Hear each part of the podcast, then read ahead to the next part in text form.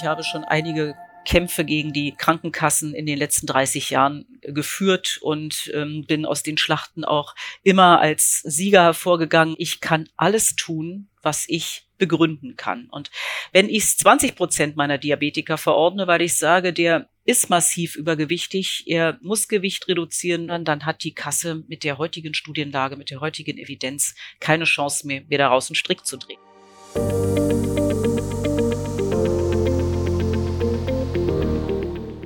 O-Ton Diabetologie Extra, eine Sonderfolge des Podcasts für Diabetesexpertinnen. Hier wird alles besprochen, was mit Diabetes zu tun hat.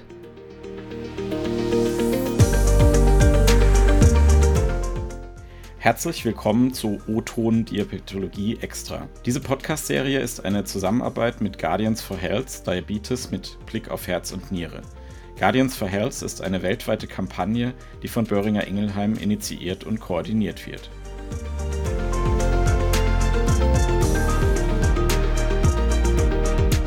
Sie hörten die Stimme von Jochen Schlabing, Redakteur der Matrix Group. Mein Name ist Günter Nuber, ich bin Chefredakteur der Diabetes Zeitung und Redaktionsleiter Deutschland in der Matrix Group.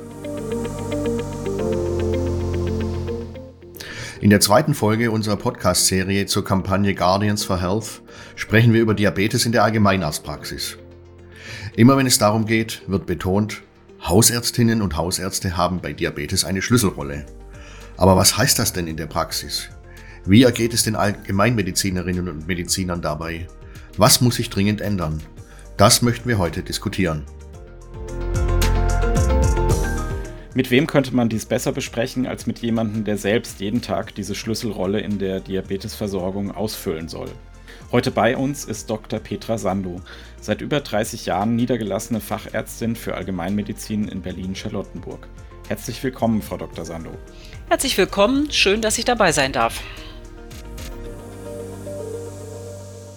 Auch von meiner Seite herzlich willkommen, Frau Dr. Sandow. Wo treffen wir Sie denn heute an und wie geht es Ihnen?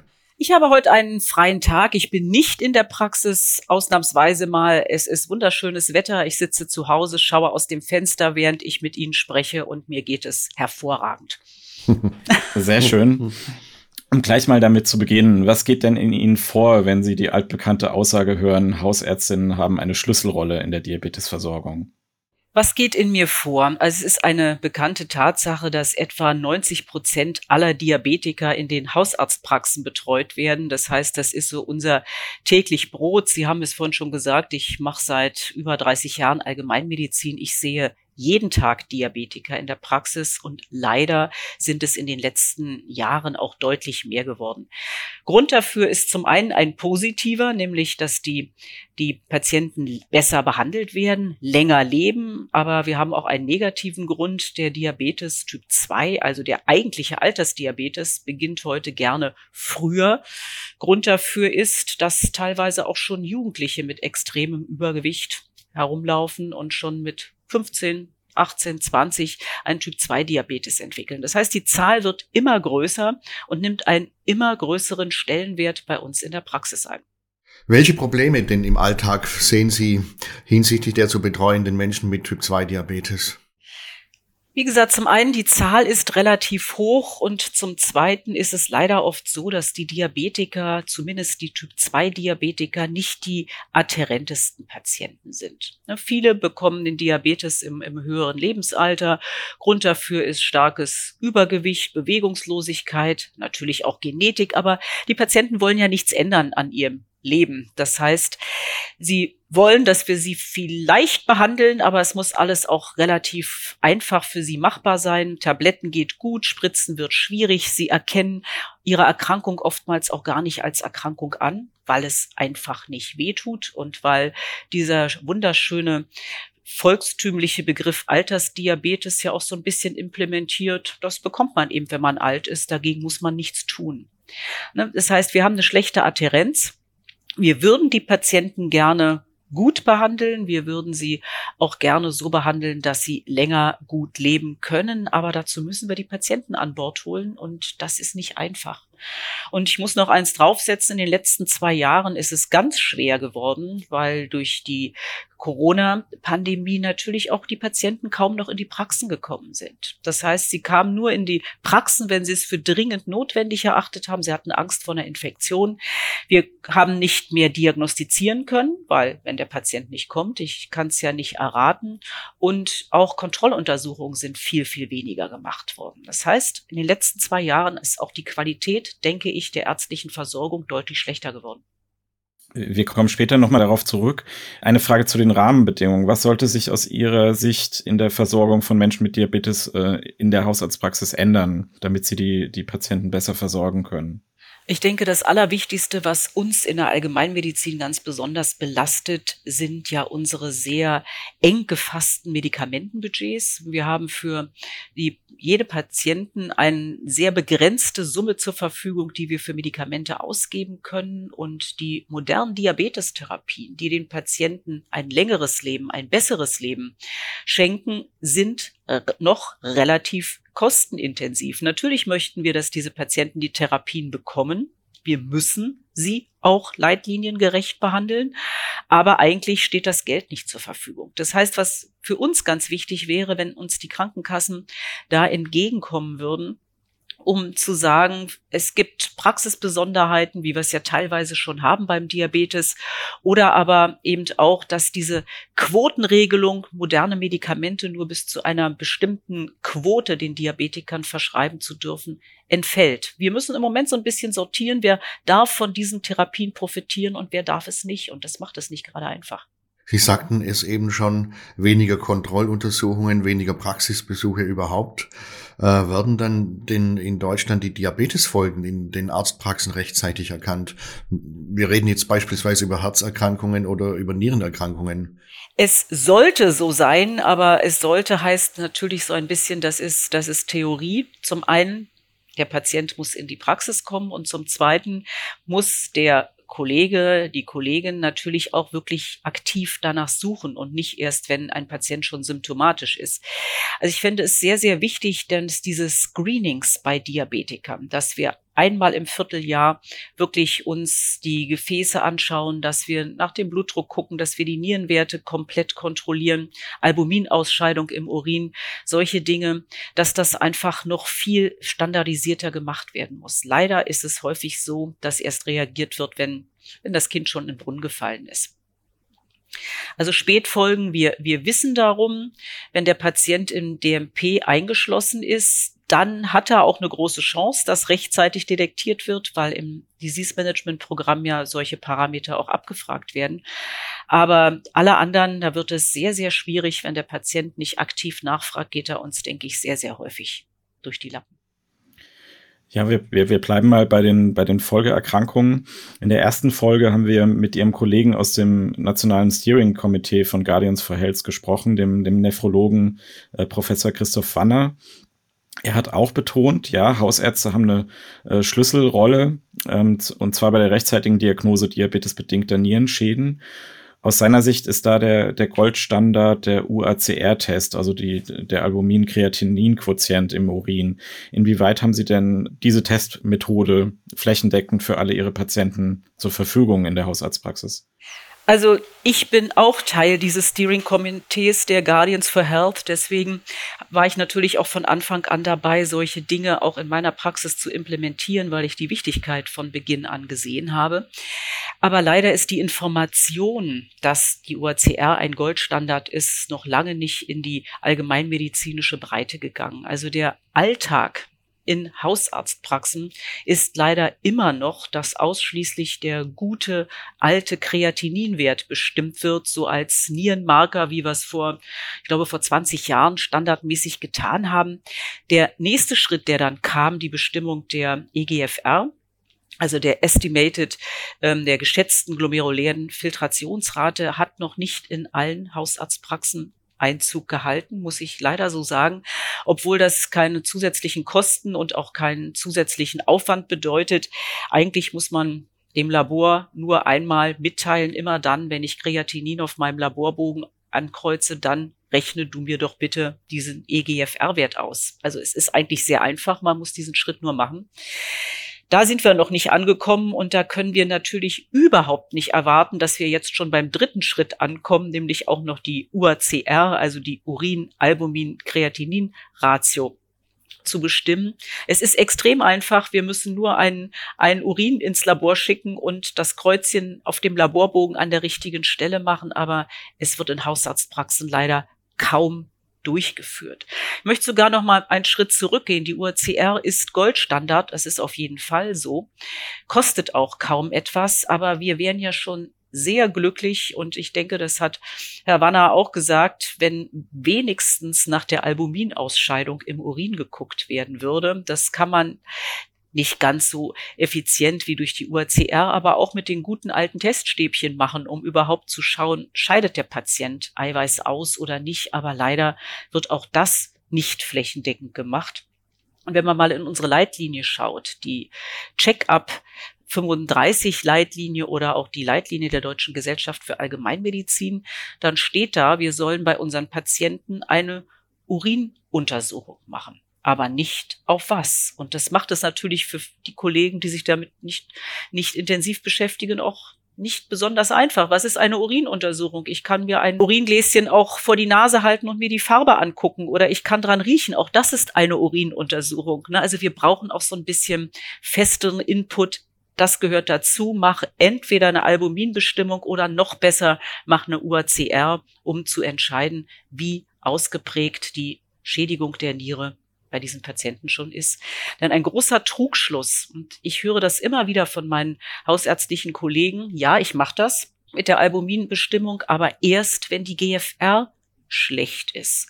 Und dieser Trugschluss existiert relativ breit, weil wir haben viele Patienten, die noch eine gute glomeruläre Filtration haben, aber bereits deutlich Eiweiß ausscheiden. Also das sind zwei verschiedene Paar Schuhe, die man einfach nicht mehr durcheinander tragen sollte. Ja, wir hatten so ein bisschen mit ihm eben herausgearbeitet, ja, im Vergleich zu Herzinfarkten, Schlaganfällen äh, sind die sind die diabetischen Nierenschäden einfach einfach unterschätzt. Also wer die Folge hören möchte, Sie ist vor dieser Folge ähm, erschienen und, und kann das gerne noch nachholen. Dann gehen wir aber doch einen Schritt nochmal zurück.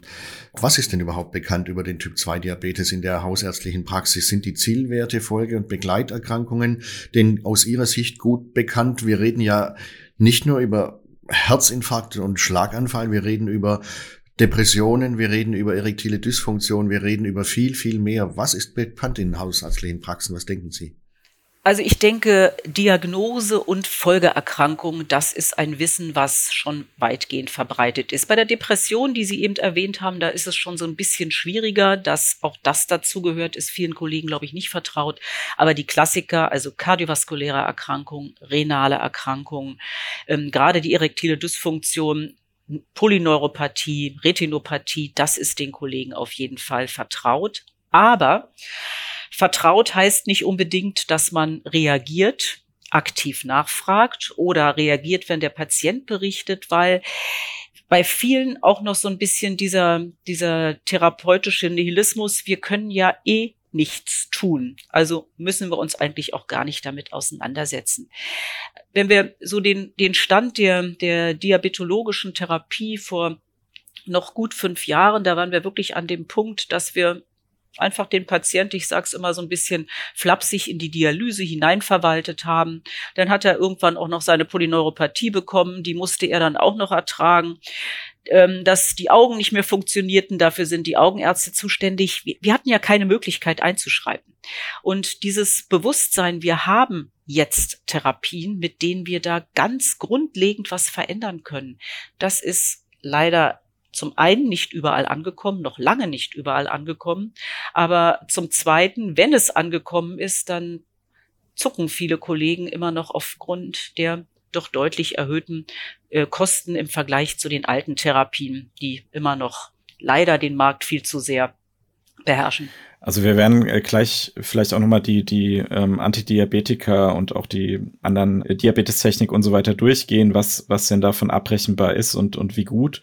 Mir geht's jetzt so ein bisschen um die, die Praktikabilität der Leitlinien. Also die Empfehlungen ändern sich ja immer. Wie ist es denn in der Hausarztpraxis? Ist es alles gut umsetzbar, jetzt rein von den Rahmenbedingungen, den finanziellen Rahmenbedingungen abgesehen? Also davon, Äh, da, da sprechen wir gleich nochmal drüber. Also zum einen müssen Leitlinien ja erstmal bekannt werden. Und das ist bei Hausärzten immer ein bisschen schwierig. Und das ist jetzt kein Hausarzt-Bashing, weil ich bin selbst ein Hausarzt und kenne die Situation. Also wir sind ja die Fachgruppe, die einfach am meisten Indikationen betreut. Rein statistisch sind es, glaube ich, 287 unterschiedliche Erkrankungen, die wir in der Hausarztpraxis betreuen. Und wir können natürlich nicht aktiv ständig in 287 unterschiedlichen Leitlinien nachlesen, ob sich irgendwas verändert hat. Das heißt, wir erfahren es relativ spät, außer wir haben ein besonderes Interesse an irgendeinem Thema. Wenn wir dann über die neuen Leitlinien informiert sind, beschließen uns damit auseinanderzusetzen, dann zucken viele Kollegen einfach vor dem zusätzlichen Kosten zurück, die das im Regelfall mit sich bringt. Sie haben es vorhin gesagt, ich mache das alles schon sehr lange. Ich habe ein relativ breites Kreuz. Also ich bin da tiefenentspannt, auch was kostenintensivere Therapien angeht, weil der Duktus auch für uns gilt. Wir können alles tun, was wir begründen können. Und wir sollten sowieso nichts tun, was wir nicht begründen können, weil dann stimmt irgendwas mit unseren, mit unseren Therapien nicht. Also auch wir können Leitlinien gerecht behandeln. Wir müssen einfach nur den Mut dazu haben, uns da auch mal äh, kostentechnisch ein bisschen aus dem Fenster zu lehnen. Ja, also es ist keine Wissensfrage oder Praktikabilitätsfrage. Sie brauchen nicht an bestimmten Stellen einen Facharzt. Sie könnten das eigentlich alles selbst machen äh, wenn die Krankenkassen mitspielen würden. Habe ich das richtig verstanden? Also wir brauchen den, den Facharzt, wir brauchen den Diabetologen, sicherlich nicht für jeden Patienten.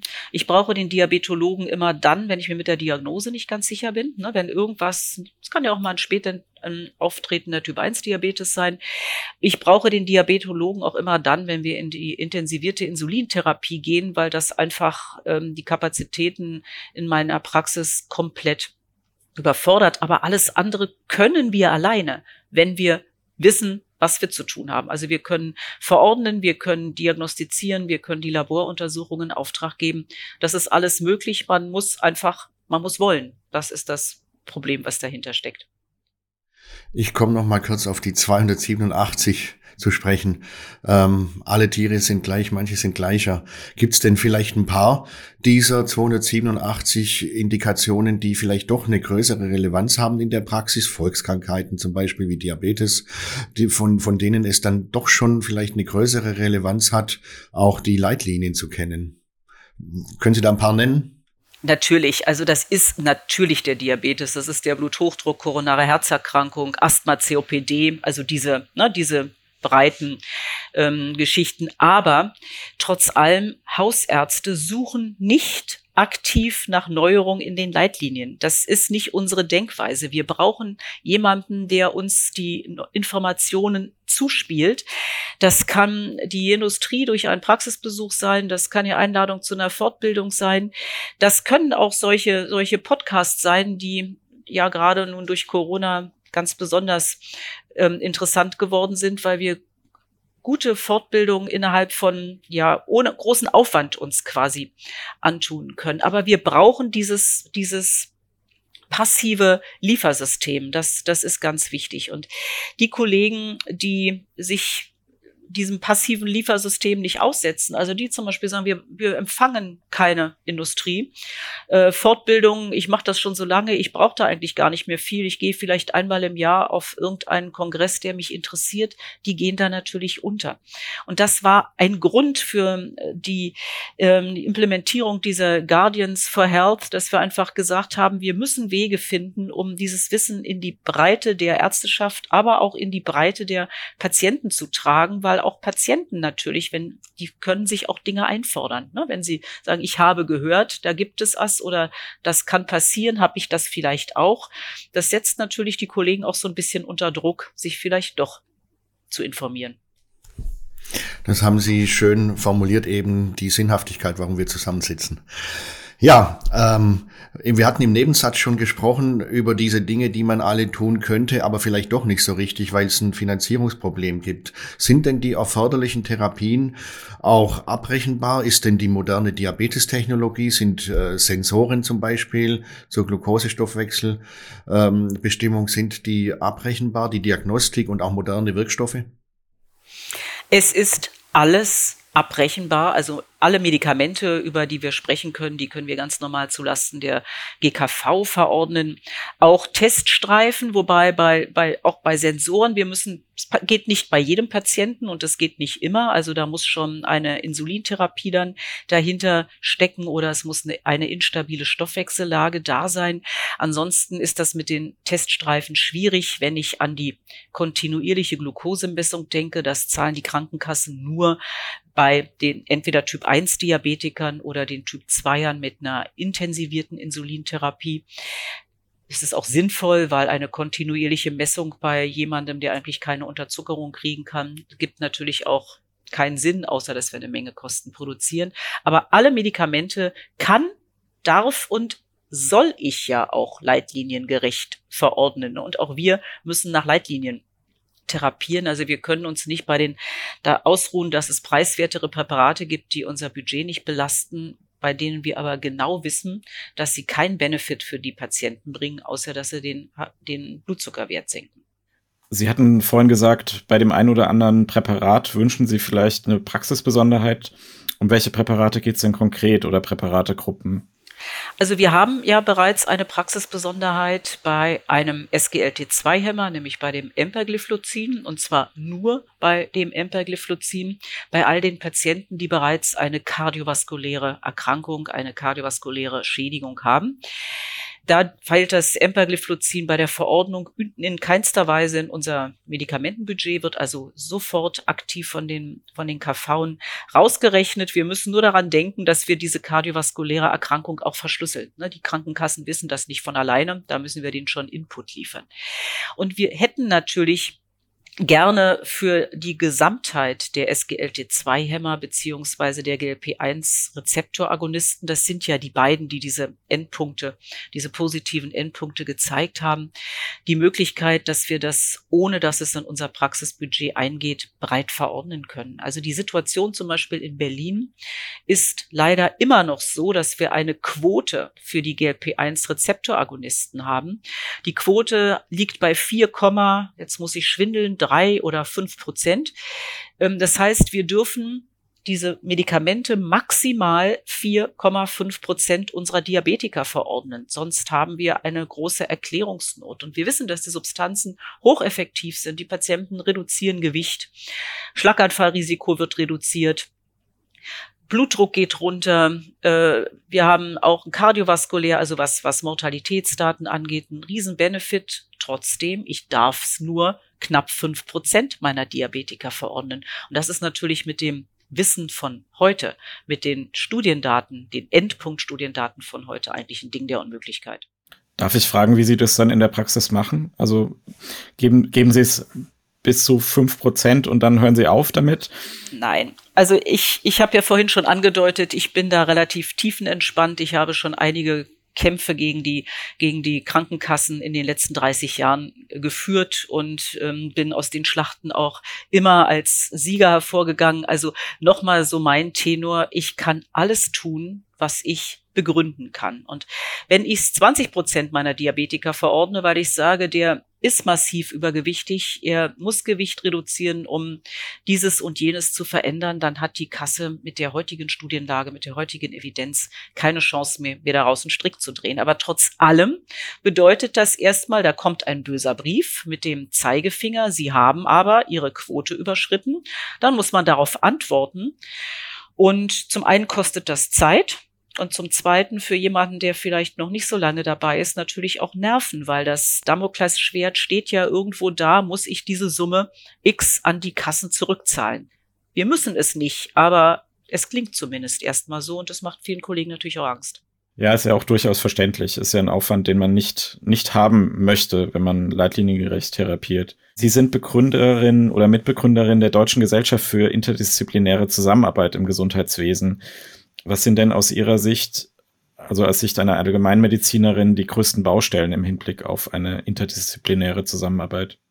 Also diese Gesellschaft für interdisziplinäre Zusammenarbeit, die ähm, arbeitet nicht nur mit Ärzten aller Fachdisziplinen, sondern da sind zum Beispiel auch Apotheker mit an Bord, da sind Zahnärzte mit an Bord, also alle die, die am Patienten irgendwo arbeiten, weil wir doch die Erfahrung gemacht haben, dass wir alle eine gemeinsame Sprache bei unseren Patienten brauchen, dass wir uns auch gegenseitig irgendwo kennen und schätzen müssen, um zu wissen, wer arbeitet mit den Patienten, wer arbeitet auch nach den Gegebenheiten wie es, wie es heute leitliniengerecht stattfinden sollte. Wir brauchen die Apotheker an Bord, weil wenn wir die Patienten aufklären und der Apotheker ihnen was ganz anderes erzählt, auch dann verlieren wir den Patienten in der Adherenz. Also ich denke, es ist gerade auch beim Diabetes ganz wichtig, bei einer Erkrankung, die nicht wehtut, außer er hat eine Polyneuropathie, aber ansonsten merkt er von der Erkrankung ja nichts, dass wir alle da an einem Strang ziehen, alle den Patienten in der Adherenz halten und auch vor allen Dingen auf kurzen Dienstwegen den Patienten von einer Fachdisziplin zur anderen überweisen können, wenn es mal zu irgendwelchen Komplikationen kommt. Weil wenn ich dem Patienten eine Überweisung gebe, zum Beispiel zum Kardiologen und sage, mach mal einen Termin, weil das kann sein, dass du da ein Problem mit deinen Gefäßen hast und der Patient den Termin ein Dreivierteljahr später hat, dann haben wir oftmals den Patienten auch schon vielleicht nicht in, in Gänze verloren, aber zumindest was die Bereitschaft angeht, an der Diagnostik noch irgendwas zu tun. Wir müssen miteinander am Patienten arbeiten und die gleiche Sprache sprechen, die gleichen Informationen haben, das gleiche Wissen haben.